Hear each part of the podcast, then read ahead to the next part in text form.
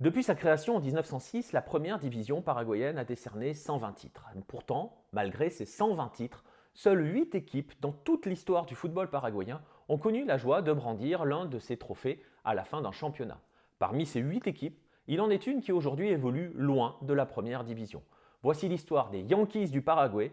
Bienvenue dans le huitième épisode de Temps additionnel.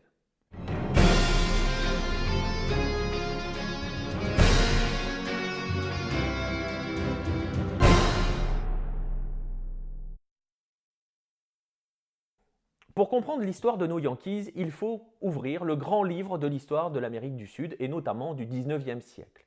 Entre novembre 1864 et mai 1870, le Paraguay entre en guerre d'abord contre le Brésil, ensuite contre une coalition formée par le Brésil, l'Argentine et l'Uruguay, coalition que l'on nomme la Triple Alliance. Cette Triple Alliance donne son nom à cette guerre, c'est donc la guerre de la Triple Alliance.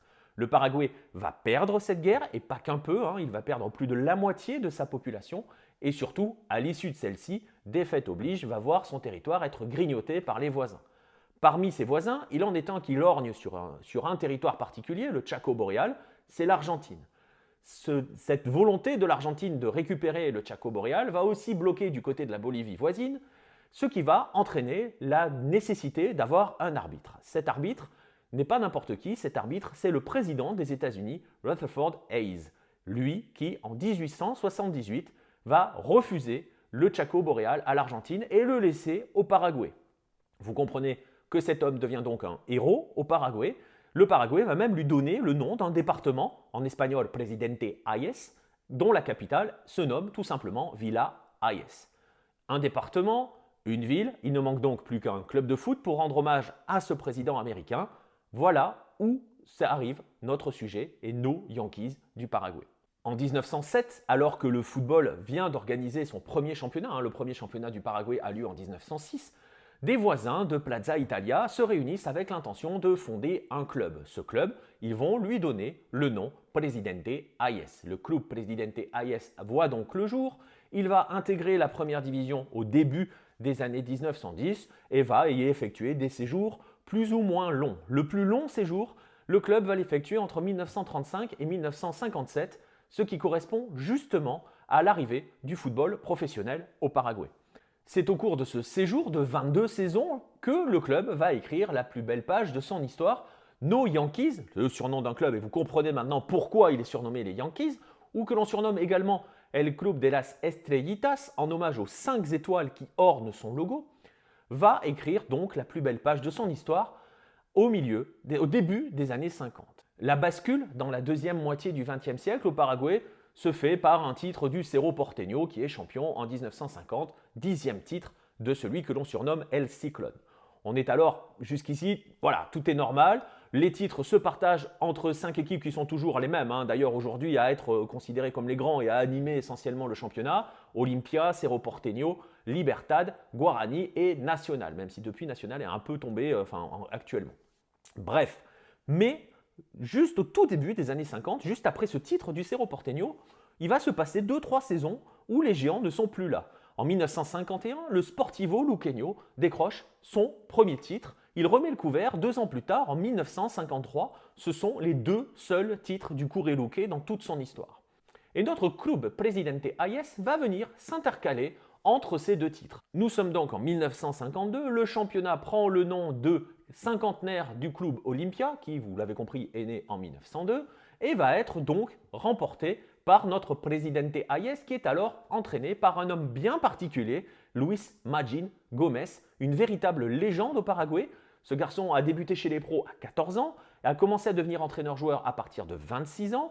Il est l'entraîneur champion du club Presidente Hayes à 32 ans. C'est lui qui notamment va fonder le syndicat des joueurs professionnels paraguayens.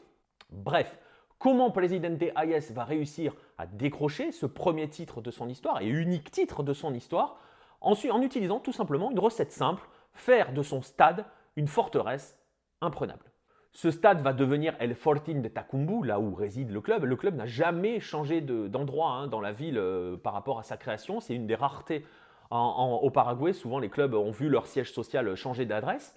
Bref, El Fortín de Tacumbu va voir tous les géants tomber, que ce soit Cerro Porteño, Olimpia, Guarani et surtout, surtout Libertad. Car le Libertad du début des années 50 est composé de joueurs absolument incroyables qui vont dominer le Paraguay et pourtant, pourtant Libertad ne va décrocher qu'un seul titre sur cette période en 1955. Et Libertad va tomber dans le Fortín de Tacumbu euh, lors, de, lors, de, cette journée de championnat. Et à partir de cette défaite face à Presidente Hayes, d'une part, le club, nos Yankees, ne vont plus jamais s'effondrer, alors que Libertad, lui, va continuer de laisser filer des points. Au final, Presidente Hayes est champion avec 28 points, 4 points d'avance sur Libertad, qui a été rejoint entre-temps par Sol de América.